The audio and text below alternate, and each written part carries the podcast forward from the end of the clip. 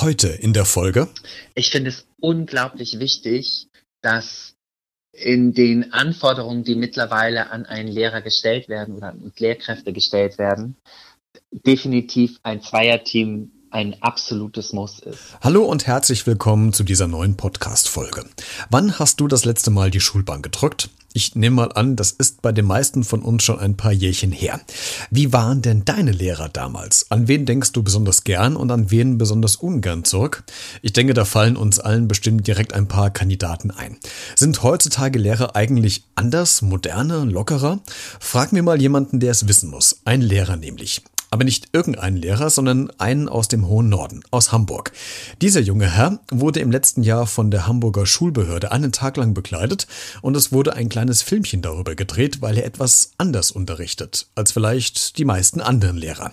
Was er so besonders macht, darüber sprechen wir jetzt unter anderem drüber. Hier bei Beredet. Der Talk mit Christian Becker. Heute zu Gast. Moin aus Hamburg, ich bin Michael, 39 Jahre, äh, Grundschullehrer ähm, einer ersten Klasse und freue mich, heute hier Gast zu sein. Michael, was macht denn äh, heutzutage für dich einen modernen Lehrer aus? Ein moderner Lehrer macht aus, dass er auf jeden Fall am Puls der Zeit ist, sprich, dass er seine Kinder da abholt, wo sie sind, egal ob es jetzt die erste oder vierte Klasse ist, dass sich ähm, jemand fortbildet in den Fächern, die er oder sie unterrichtet. Das heißt, ähm, nicht ewig auf dem, was man vielleicht mal gelernt hat, äh, drauf rumreitet und auch mal erkennt einfach, dass Sachen nicht funktionieren oder vielleicht einen Schraubendreher brauchen, um vielleicht nochmal nachjustiert zu werden. Ähm, das kennen aber, glaube ich, ganz viele Kolleginnen und Kollegen, dass die da so handhaben. Ja, und das natürlich halt in der digitalen Welt ähm, so Sachen wie Instagram oder Pinterest einfach auch Austauschplattformen sind, die einen neben den Fortbildungen einfach viel schneller inspirieren und weiterbringen, als das vielleicht äh, eine Fortbildung macht, die man in seinem jeweiligen Lehrerinstitut macht. Hm. Du wurdest ja in äh, Hamburg einen Tag lang von der Hamburger Schulbehörde im Unterricht ähm, beziehungsweise in deinem Alltag als Lehrer begleitet. Warum kam denn die Hamburger Schulbehörde auf dich überhaupt zu? Die haben mich auf Instagram gefunden, weil ich dort eine, eine Sequenz aus meinem Englischunterricht gezeigt habe, nämlich eine, ähm, eine Begrüßungs-, ein Begrüßungslied, was ich eigentlich seit, ich, ich bin jetzt zehn Jahre im Lehrerberuf, immer in meinem Englischunterricht mache, also eins der Lieder, die ich immer singe. Und daraufhin sind die mir erst gefolgt und haben mich dann ähm, angeschrieben, äh, ich glaube in, den Ferien, in den, in den Herbstferien, glaube ich, oder vor den Herbstferien. Nee, in den Herbstferien. Ähm, und hatten halt angefragt, ob sie mich äh, besuchen könnten bezüglich äh, einer Challenge, die die Hamburger Verwaltung generell hier gemacht hat. Also es waren mehrere Verwaltungen daran beteiligt, die Feuerwehr unter anderem und andere Ämter und eben die Schulbehörde. Und unter dem Hashtag menschlich wollten, wollte halt das Team, das den Instagram-Account ähm, begleitet, wollten die halt nicht jemanden aus der Behörde zeigen, sondern jemanden, mit dem sie eigentlich zu tun haben oder für den sie zuständig sind, sprich die Lehrer. Und äh, Deswegen sind die auf mich gekommen. Also über dieses Video bei Instagram, was ich äh, gepostet habe. Wie nervös wird man, wenn man im E-Mail-Postfach auf einmal Post von der Hamburger Schulbehörde bekommt? Also ähm, da bin ich erstmal nicht nervös geworden. Ich bin eigentlich eher nervös geworden, als mir die Schulbehörde gefolgt ist. Die ist nämlich, also es ist einerseits über das Video gewesen und andererseits, weil ich äh, auf einen Beitrag von der Schulbehörde reagiert hatte, beziehungsweise jemanden markiert hatte. Und im ersten Moment denkst du so, oh, okay, die Schulbehörde hat einen Instagram-Account, das ist ja strange. Ähm, und dann denkst du so, okay, muss ich mir jetzt Sorgen machen? Ähm, ich habe mir jetzt nicht so große Sorgen gemacht und äh, irgendwann habe ich dann halt die Nachricht bekommen, dass ähm, man mich sozusagen ganz gerne mal äh, mit einbinden würde. Ja, so schaut das aus. Also ging eigentlich von der von der Nervosität her. Okay, was, was für einen Unterricht hast du dann gezeigt? Auch diesen englischen äh, Unterricht, wo die auf dich aufmerksam genau, geworden sind also oder waren die den ganzen Tag da? Wie muss man sich das vorstellen? Mhm. Also die, äh, die, die Ursprungsidee war äh, von der Sophia, äh, vom Social Media Team der Schulbehörde, äh, von der Sophia Pasternak, dass sie äh, mich vier Stunden lang begleiten, um halt Material zusammenzukriegen. Und im Prinzip hatten sie mir freigelassen, was ich unterrichten wollte, aber sie wollten halt zwei, drei Sachen, bestimmte Sachen sehen, die ich die, die halt mein Unterricht oder speziell mein Lehrerdasein aus, ähm, ausmachen. In dem Sinne war es halt dieses Lied, was ich gemacht habe mit den Kindern. Das heißt Walking Walking und ist auf der Melodie von Bruder Jakob zu, zu, zu äh, hören. Also und das zweite ist das Begrüßungsritual, was ich mit den Kindern mache, was denke ich auch viele Kolleginnen und Kollegen auch kennen. Ähm, und zwar geht es darum, dass die Kinder wenn Sie möchten, freiwillig morgens in der Zeit von 10 vor 7, äh, 10 vor 7, 10 vor 8 bis 8 äh, mich begrüßen können. Und zwar vorne persönlich, also nicht so, wie man das kennt, vor der Klasse so, guten Morgen, Herr so und so, guten Morgen, liebe Klasse so und so, sondern die kommen zu mir, dürfen sich aussuchen, ob sie mir, äh, ob sie mich umarmen möchten, ob sie mir eine High Five geben möchten, ähm, einen einfach nur die Hand geben oder einen kleinen Tanz mit mir aufführen. Mittlerweile hat sich das so ein bisschen variiert. Ich mache so Doppel-High-Fives mit, äh, mit der Ghetto-Faust. Hat sich ein Kind ausgesucht, dann wollen die bei der Umarmung gedreht werden oder sie drehen sich beim Händeschütteln. Also das variiert. Und die Kinder dürfen das freiwillig machen. Also es wird niemand dazu gezwungen. Und wenn ich das bis zehn zwischen der Zeit 10 vor 8 bis 8 nicht schaffe und wir uns dann aber begrüßt haben, dann sage ich noch, wer mich jetzt noch begrüßen möchte, kann sich anstellen. Also den Kindern bleibt da äh, sozusagen immer Chance und die müssen sich nicht abhetzen auch morgens. Und die Zeit nehme ich mir auch und ähm, es tut tatsächlich allen Kindern gut. Also es ist wie so oft ein Ritual, was einen gut in den Tag starten lässt, was einen auch noch vielleicht so ein bisschen sammelt oder wo man vielleicht auch merkt, ah, vielleicht ist das eine oder andere Kind heute nicht so gut drauf oder du kriegst was mitgeteilt äh, von den Kindern, äh, was die Besch Geschwister betrifft oder was die Eltern betrifft, so worüber sie sich freuen oder dass sie sich untereinander verabredet haben. Also es ist ganz schön, so einen kleinen Austausch zwischen den Kindern auch mal zu haben. Ich habe das Ritual äh, das erste Mal gesehen aus den USA, als es eine, eine Lehrerin da durchgeführt mhm. hat. Ich glaube, da ist es auch so ein bisschen bekannt geworden, oder? Das kann sein. Tatsächlich, also ich kenne, es gibt ein Video, ich habe es nie gesehen tatsächlich.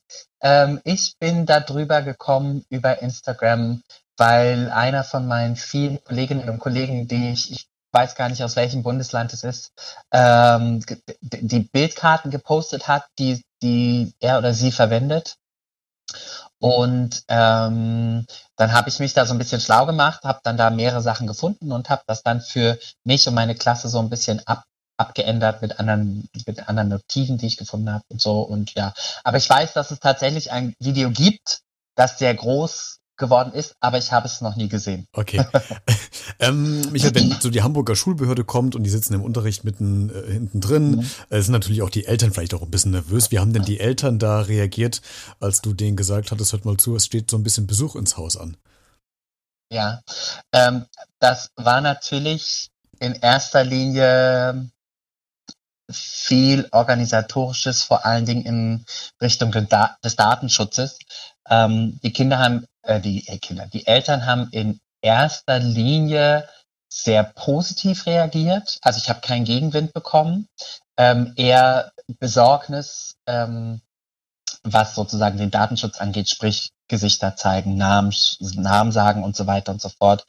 Ähm, weil natürlich heute übers Internet ganz schnell Sachen sich verbreiten, die sich vielleicht nicht verbreiten sollen oder wo wir auch gar keine Handhabe mehr haben, wenn man einen Screenshot macht oder ein Video runterlädt oder sonst irgendwas. Ähm, das war so die erste Besorgnis der Eltern. Aber im Grunde genommen war die Elternschaft sehr, sehr positiv. Ähm, es haben fast alle zugestimmt, dass die Kinder gefilmt werden dürfen. Wir haben uns darauf geeinigt, dass die Kinder nur von hinten, also mit den Hinterköpfen, äh, gefilmt werden dürfen. Einige Namen durften nicht genannt werden, aber auch das haben wir hinbekommen. Ich habe den Kindern dann äh, für mich Erkennungsmerkmale gegeben, dass ich sozusagen den nicht anspreche oder nur drauf zeige. Und die Eltern habe ich eingeladen oder die Elternvertreter hatte ich eingeladen, mit dabei zu sein, um sich davon zu überzeugen, dass kein Hokuspokus gemacht wird, dass die Vereinbarungen, die wir getroffen haben, nicht gebrochen werden und ähm, Ja, das, die waren also mit dabei, drei Elternvertreter waren dabei und zwei Leute, wie gesagt, vom Social Media, Media Team der Schulbehörde. Und ähm, ja, es, also am Anfang ist man natürlich schon nervös und man hofft, dass sich kein Kind umdreht in die Kamera. Also weil der natürliche Reflex von allen Kindern ist, wenn eine Kamera da ist, wenn ein Handy da ist, die wollen immer Bilder machen. Die finden das total toll. Aber echt Doppeldaumen hoch, die Kinder haben nur nach vorne geguckt die meiste Zeit, ähm, haben sich an die Sachen, die wir besprochen haben, gehalten. Und irgendwann ist dann auch meine Nervosität verflogen. Also ich glaube, spätestens nachdem wir uns begrüßt haben, äh, in Englisch mit den Liedern und so die ersten Sachen gemacht haben, ging mein Puls dann weniger. Äh, aber man ist am Anfang schon so nervös, weil man, man hat so viel im Kopf im Sinne von, hoffentlich geht's nicht schief, also hoffentlich geht's nicht schief, dass die Kinder irgendwie Blödsinn machen im Sinne von, jetzt gucken sie doch in die Kamera und es war vielleicht aber eine geile Szene gerade und die hätte man gebrauchen können. Oder vielleicht verhasst man sich, sagt irgendwas, was man nicht sagen wollte oder aber das ist ja Ahnung. auch menschlich dann auch, wenn das passiert, oder? Genau, es ist natürlich auch menschlich, aber trotzdem möchtest du ja, dass das irgendwie funktioniert, so wie es äh, damals äh, auch funktionieren sollte, als du zur Lehrprobe vor dem Komitee standest und deinen Unterricht gezeigt hast. Weil im Endeffekt gibst du ja einen Einblick. Natürlich stand für mich nichts auf dem Spiel. Also ich musste mir mich hier nichts beweisen, ich musste mir nichts beweisen. Ähm, ich habe lediglich gezeigt, was ich gerne mache, äh, dass ich meinen mein Beruf liebe und dass ich natürlich mich an Absprachen halten möchte, so weil die Eltern ja auch ein gewisses Vertrauen oder ein großes Vertrauen in mich als Lehrkraft, aber auch natürlich in jede andere Lehrkraft setzen. Mhm, absolut. Ja. Aber ich glaube, ich kann mir vorstellen, für die Kinder war das ja auch wahrscheinlich spannende vier Stunden oder so viele Erwachsene hinten drin zu sitzen haben. Das ja. ist ja auch nicht so der alltägliche, die alltägliche Situation.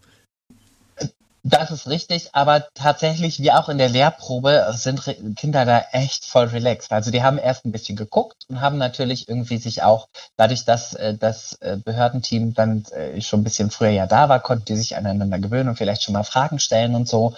Und dann haben die sich eigentlich auch auf den Unterricht fokussiert, weil wir da auch ganz viel gemacht haben. Und ähm, ja, genau. Also die waren ganz relaxed, haben mitgemacht.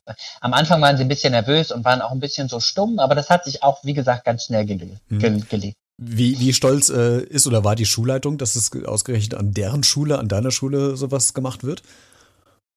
Hm. Also ich muss sagen, dass äh, das natürlich das Erste war, was ich gemacht habe. Ich habe äh, gesagt, ich muss das erst mit meiner Schulbehörde abklären, dann mit den Eltern abklären und dann äh, kann ich erst ein Ja oder Nein sagen. Und meine Schulbehörde, äh, meine Schulbehörde, meine Schulleitung, Schulleitung war da, genau, die Schulleitung war super entspannt. Die meinte sehr gerne, wenn die Schulbehörde unseren Unterricht äh, sehen möchte, wenn die Schulbehörde äh, etwas über uns bringen möchte. Wir haben natürlich jetzt nicht unsere Schule als, als Schule hervorgehoben, weil das wegen dem Datenschutz halt nicht gehen würde für die Kinder. Mhm. Aber meine Schulleitung hat sofort gesagt, ja, lass die kommen.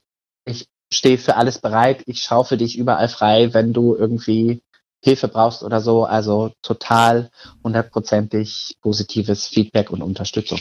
Schön. Wie, wie, hast du dich denn auf diesen Tag eigentlich vorbereitet? Ich meine, aus Lehrproben, wenn man im Referendariat ist, ich, ich bin ja auch Lehrer, mhm. weiß man ja, dass man sich da äh, ein, zwei Wochen vorher sich einen Kopf macht, wie man welche Methode an welcher Stelle macht, wie das Arbeitsblatt auszusehen hat. War das jetzt immer noch so oder war das so ein bisschen routinierter, weil du auf äh, schon ein bisschen Expertise zurückgreifen kannst? Wie hast du dich auf diesen Tag im Vorfeld ja. vorbereitet dann? Also auf jeden Fall war es routinierter, weil ich, ähm, also mal so gesagt, ich hatte meine Klasse an dem Zeitpunkt, glaube ich, sechs oder acht Wochen im Unterricht. Das heißt, die haben super viel schon bis dahin gekonnt an Begrüßungsritualen, an Regeln, an, an akustischen Signalen, worauf sie reagieren. Ähm, und ich habe, ich bin gerade überlegen, was ich aus den vier Stunden sind drei Stunden geworden, die ich zeigen wollte und letztendlich zwei Stunden, die gefilmt worden sind. Das war die Englischstunde und Englisch ist so eigentlich mein Baby. Und ähm, ich habe mich insofern vorbereitet, dass ich ähm, Storytelling gemacht habe über ein Buch von Eric Carl. Ich liebe Eric Carl eigentlich sehr, habe aber jetzt das spezielle Buch äh, Brown Bear, Brown Bear habe ich noch nicht dem Sinne als ähm, Storytelling gemacht, habe aber da ähm, Unterstützung von einer Kollegin bekommen, hier auch aus Hamburg, äh, die an einer anderen Schule ist und die hat mir Material zukommen lassen. Ich habe noch ein bisschen was gesucht und ähm, hab, das war das Größte, was ich vorbereitet habe. Also das Material, mit dem die Kinder arbeiten können. Es ging um eine Einführung vom Wortschatz, also der Animals, die dort vorkommen, der Tiere, die im Buch vorkommen, weil die Farben kannten die Kinder schon. Und insofern habe ich ein Arbeitsblatt kopiert, was ich für gut empfunden habe ähm, und habe Spiele vorbereitet. Ein Bingo habe ich vorbereitet, ein paar Memories und ähm, so Stabpuppen, die die Kinder während des Hörens der Geschichte dann hochhalten konnten, um sozusagen die Kinder zu aktivieren. Das war der größte Part, laminieren und ausschneiden. Das kennt, glaube ich, jeder Grundschulkollege und jede ne? Grundschulkollegin. ähm, genau. Das war so das Einzige, wo ich wirklich dachte, so es ist wie im Referendariat. ähm, und ansonsten habe ich da eigentlich, war ich da relativ entspannt, was das Vorbereiten gab. Ich habe ähm, meine Mathestunde, die ich gezeigt habe, war lediglich aus dem Material, was ich aus unserem Lehrwerk hatte, hm. habe ich mir durchgelesen und entsprechend vorbereitet, was da war. Da musste ich auch nicht viel machen, weil das simple Sachen waren, die ich sowieso im Schrank habe, also Mogelsteine und keine Ahnung was. Hm. Ähm, und den Kunstunterricht hatte ich halb vorbereitet, weil das weiter, also ich habe jetzt nicht speziell darauf hingearbeitet, auf das, was die Schulbehörde kam, sondern das hat sich so übereinander, wir hatten erst die Farben und die Farben haben sich halt für dieses Buch angeboten mit den Tieren. Das heißt, das war schon mal entlastend. Ähm, das, was ich in Kunst gezeigt habe, was dann nicht mehr gefilmt worden ist, wo auch niemand mehr dabei war, ähm, hatten wir auch in den Stunden vorher vorbereitet. Also es war so halb vorbereiten und halb einfach weiterführen. Nur durfte ich mir halt aussuchen, welche Stunden ich zeigen mhm. durfte, wollte. Und das waren Mathe, Englisch und Kunst. Mhm. Irgendwann war das ja fertig. Äh, die Schulbehörde war wieder weg, hat ihre Videos geschnitten, hat es auch online gestellt. Ähm, welche Reaktionen mhm. hast du denn danach äh, bekommen von außerhalb von Eltern, von Fremden, mhm. von Behörden? Was für Reaktionen gab es da? Mhm. Also bevor das Ganze online gehen konnte, ähm, hatten wir den Eltern angeboten, das Material, was genutzt werden sollte, zu sichten. Und nachdem wir da erstmal positives Feedback von dem Rohmaterial bekommen haben, ähm, haben wir das dann online gestellt und ähm, ja, die, also die Eltern also die Elternvertreter haben mir nach diesen drei und nach den zwei Stunden, die gefilmt worden sind, schon ein sehr positives Feedback gegeben, haben gesagt, wir sind sehr dankbar für das, was sie machen. Wir sind sehr dankbar dafür, wie sie unsere Kinder abholen, mit einbinden, äh, versuchen abzuwechseln, ähm, möglichst viel Rhythmisierung in den Unterricht zu bringen, dass das kein äh, reiner Frontalunterricht wird. Zwar steht man trotzdem viel vorne, und leitet, aber trotzdem sind die Kinder viel mit dabei auch in den Stunden. So, das ist, glaube ich, ganz wichtig. Dann kann man auch Frontalunterricht machen oder ich sage immer, man steht dann auf der Bühne als Lehrer, ähm, aber trotzdem müssen die Kinder immer irgendwie aktiviert werden. Also die Eltern waren sehr positiv von dem, was sie gesehen haben, äh, beeindruckt oder überrascht. Ähm, ein paar Eltern sind mir tatsächlich auch auf Instagram gefolgt, was ich ganz nett finde. Ähm, und ja, von Kolleginnen und Kollegen, ich sage jetzt mal bundesweit, kam super Feedback. Ähm, aus dem Freundes- und Bekanntenkreis kam äh, großes Lob. Meine Familie, mein Partner waren sehr stolz auf mich und haben äh, mich beglückwünscht. Und ähm, ja, ich äh, habe das als sehr, sehr positive Erfahrung ähm, erf erfahren, Erfahrung erfahren, das ist doppelt gemoppelt, egal. Ähm, es war sehr schön, das Ganze zu machen und einfach nochmal zu zeigen, dass dieser Job als Lehrer, äh, sei es jetzt Grundschullehrer oder Lehrer an weiterführenden Schulen, wirklich, wirklich Spaß macht und Spaß machen kann und Spaß machen sollte, sowohl für Eltern, Kinder als auch Schüler und ähm, Lehrer, aber dennoch einfach auch nur mehr ist als nur den Rotstift schwingen oder äh, von 8 Uhr bis 13 Uhr Recht zu haben. Mhm. Ähm, darum geht's nämlich eigentlich. Mhm. Und das ist eigentlich ein guter Punkt, der mich gerade überleitet in, in meine nächste Frage. Ich habe nämlich gerade heute noch mal einen Artikel gelesen im äh, Internet. Ich weiß jetzt gar nicht mehr, wo die Quelle her war. Das, aber das, das Ansehen der Lehrer in der Bevölkerung immer weiter ähm, abnimmt und es nicht mehr so als, als ähm, ja, achtenswerter Beruf erscheint und immer weniger junge Leute Lehrer werden wollen. Warum bist du denn damals Lehrer geworden? Was war denn deine Motivation? Mhm. Meine Motivation waren damals meine Englischlehrer in meinen weiterführenden Schulen. Ähm, also ich hatte eine ganz tolle Grundschulzeit mit einer super tollen Grundschullehrerin, ähm, einen nicht so tollen Mathelehrer. Ich bin trotzdem heute Mathelehrer äh, oder vielleicht gerade deswegen Mathelehrer, ich weiß es nicht.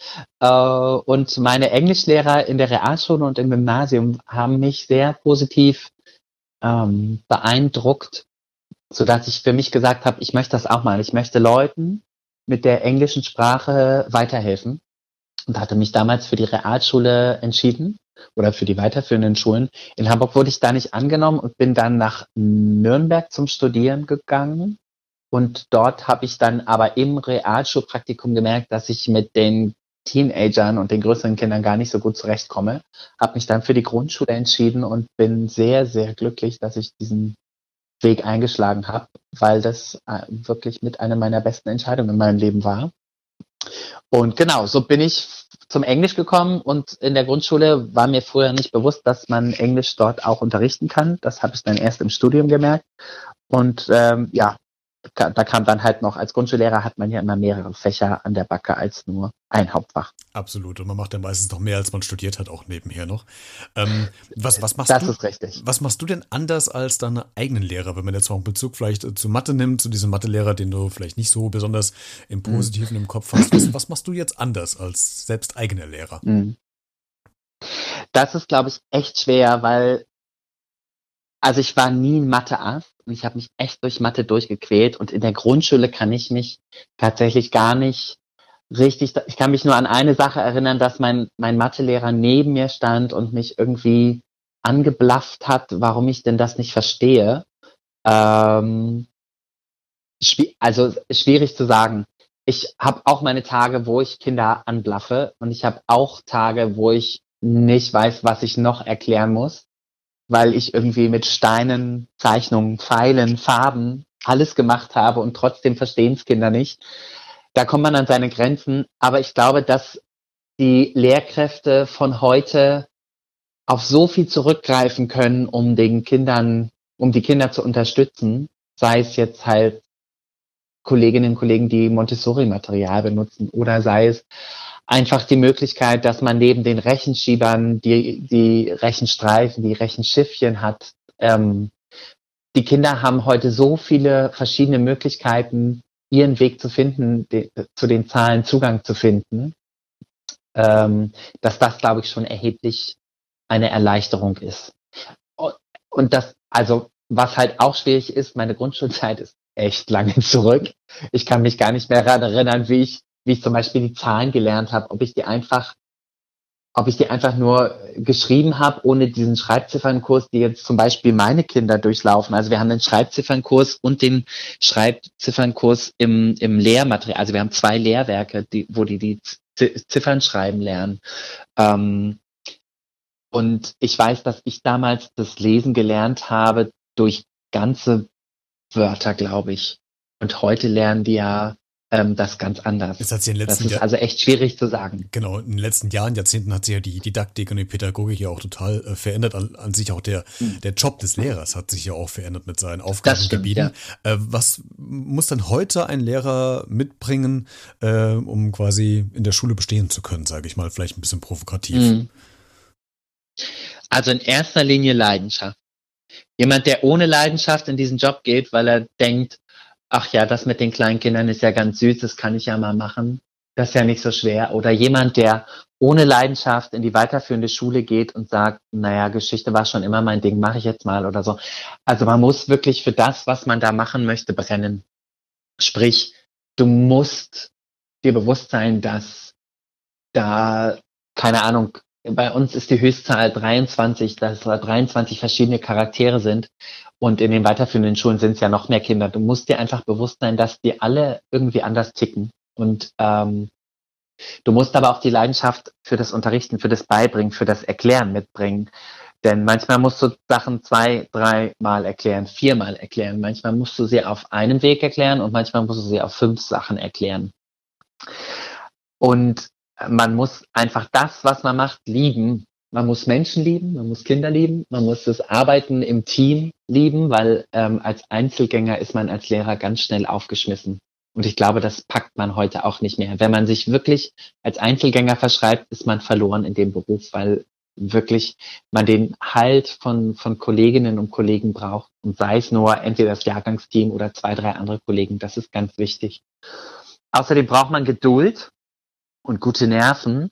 Vor allen Dingen bei den immer anstrengender werdenden Eltern. Ich habe das Glück, dass ich eine ganz tolle Elternschaft habe und auch letzten, im letzten Durchgang gehabt hatte.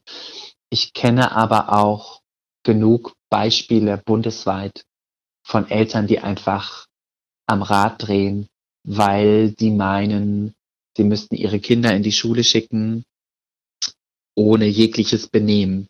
Oder sie müssten ihre Kinder so weit pushen, dass sie, weil sie alle kleine Anwälte, Ärzte oder äh, keine Ahnung werden. Also das, das Verständnis oder der Leistungsdruck ist mittlerweile so groß geworden, dass das wirklich etwas ist, was einem den Lehrerjob echt mies machen kann, was ich einfach nicht verstehen kann, weil die Eltern, die ihre Kinder aufs Gymnasium schubsen, selber nicht aufs Gymnasium gegangen sind, teilweise, und dann von ihren Kindern was verlangen, was sie vielleicht gar nicht leisten können. Das finde ich sehr schade.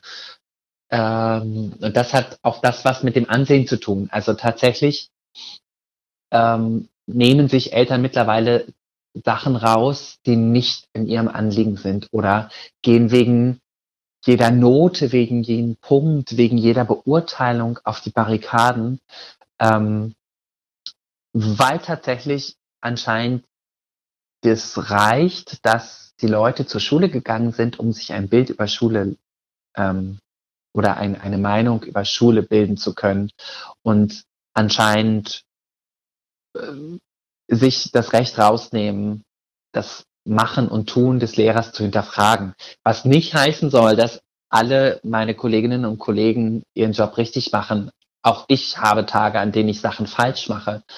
Ich will uns auf keinen Fall auf, auf das, äh, wie sagt man, auf das hohe Ross setzen. Aber trotzdem haben wir ja den Beruf gelernt, genauso wie der Bäcker weiß, wie man die Brötchen bäckt. Und genauso wie der Arzt weiß, welche Medikamente er oder sie zu verschreiben hat.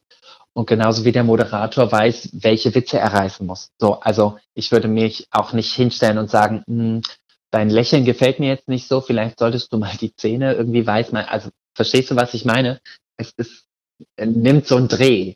Ne? Und die Kinder werden halt auch immer mehr unter Druck gesetzt. Das ist tatsächlich was, was einem den Lehrerberuf schwer macht. Hm. Ja, man hat ja oft das Gefühl, dass auch Eltern Sachen auf die Kinder projizieren, die sie selbst damals nicht geschafft haben und die jetzt ihr Kind äh, verwirklichen muss. Ne? Und äh, da ist das genau. Ja, und da ist der Druck dann, das dann gibt, schon hoch. Das gab's ja aber schon immer. Ja. Das gab's ja aber schon immer. Also die Geschichten, dass, dass Eltern auf jemanden was projizieren, was sie selber nicht geschaffen, gab's ja schon immer. Ja. Nur habe ich gefühlt, dass äh, gefühlt ist es so, dass mittlerweile alle Eltern wollen, dass ihr Kind aufs Gymnasium kommt, weil sie Angst haben, dass aus ihrem Kind nichts wird. Ja, ja. Dass aber vielleicht ihr Kind einfach der bessere Schreiner ist Hm. und damit äh, ein super Geld verdienen kann oder weil das Kind ein Naturtalent im Verkaufen ist, weiß man ja auch in dem jungen Alter nicht. Also ich finde auch zum Beispiel äh, vierte Klasse als Überlegung, wo die Kinder hingehen sollen, schon recht früh. Also ich Mhm. hätte es toll gefunden, wenn sich Hamburg auch für die sechs Jahre Grundschule entschieden Mhm. hätte, was nicht der Fall ist. Mhm. Gut. Ich kann mich auch gerade noch an äh, eine Situation erinnern, als ich eine erste Klasse hatte und ein Elternteil vor der Einschulung auf mich zukam und mich fragte, ähm, was dann das Kind mitbringen müsste, was es denn schon können müsste. Sollte es schon schreiben, lesen können? Sollte es schon englische Worte können? Und ich habe diesen, diesen Vater äh, entsetzt angeguckt und habe gesagt, nein, es soll nur eines, nämlich Kind sein. Also der, dieser die, dieser mhm. Druck, der, der schon vor der Schule auf den Kindern lastet, ist, ähm, ja. ich finde es auch, das nimmt zu und ist enorm und ist nicht, nicht gesund, was da passiert. Nee, ist es nicht. Ja. Deswegen versuche ich, äh, den Spaß in die Schule zu holen. Ist Unter anderem mit, den, mit dem Singen und den Ritualen und ja. Sehr gut. Michael, wenn du einen Tag im äh, Kultusministerium sitzen dürftest, ganz oben auf dem Chefsessel, äh, was würdest du mhm. verändern? Ich würde verändern, ähm, und das würde ich tatsächlich bundesweit gerne einführen, dass in jeder Klasse immer permanent zwei Leute sind.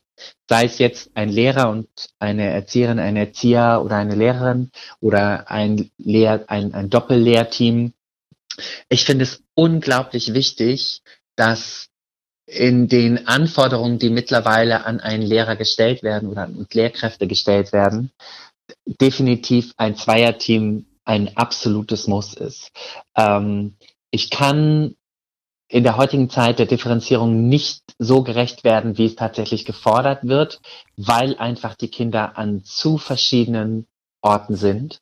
Und ich merke das immer wieder, wenn ich jemanden mit im Unterricht habe, der mir helfen kann und ich damit differenzieren kann. Also sprich sagen kann, hier, die Kinder bräuchten noch mal eine Erklärung für den Vorgang oder hier möchte ich, dass du nochmal genau darauf achtest, dass die vielleicht ordentlicher schneiden oder das sorgfältiger kleben, egal was es jetzt ist. Es gibt ja verschiedene Sachen, die man halt einfach in der Kleingruppe nochmal besser hinkriegt, als wenn man sagt, so und jetzt machen wir alle das und dann das und dann das und dann das.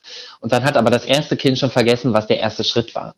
So, von daher finde ich, es würde das wirklich etwas sein, ähm, wo ich sagen würde, das müsste bundesweit passieren, dass in jeder Klasse zwei Erwachsene stehen, die einfach den Kindern helfen. Mhm. Und es entlastet so viel tatsächlich. Ich merke das immer wieder, wenn ich jemanden im Unterricht habe oder wenn ich selber im Unterricht mit bin, ähm, den ich eine Kleingruppe mitgeben kann oder die einfach nochmal ein Auge drauf haben, dass es auch in der anderen Ecke vom Klassenzimmer oder draußen auf dem Flur ruhig ist, wo mhm. die Kinder arbeiten oder im Gruppenraum. Mhm. Sehr schöne Idee. Ja, das wäre das. Michael, vielen herzlichen Dank, äh, dass du mein Gast ja. warst und äh, uns über den Alltag eines Grundschullehrers in Hamburg erzählt hast. War sehr spannend.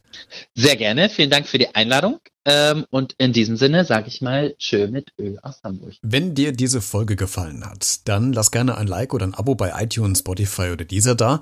Kommentieren kannst du das Ganze natürlich auch über die sozialen Medien, Facebook, Instagram, Twitter oder per E-Mail an b-redet.gmx.de. Vielen Dank für dein Interesse bis nächste Woche und bleib neugierig.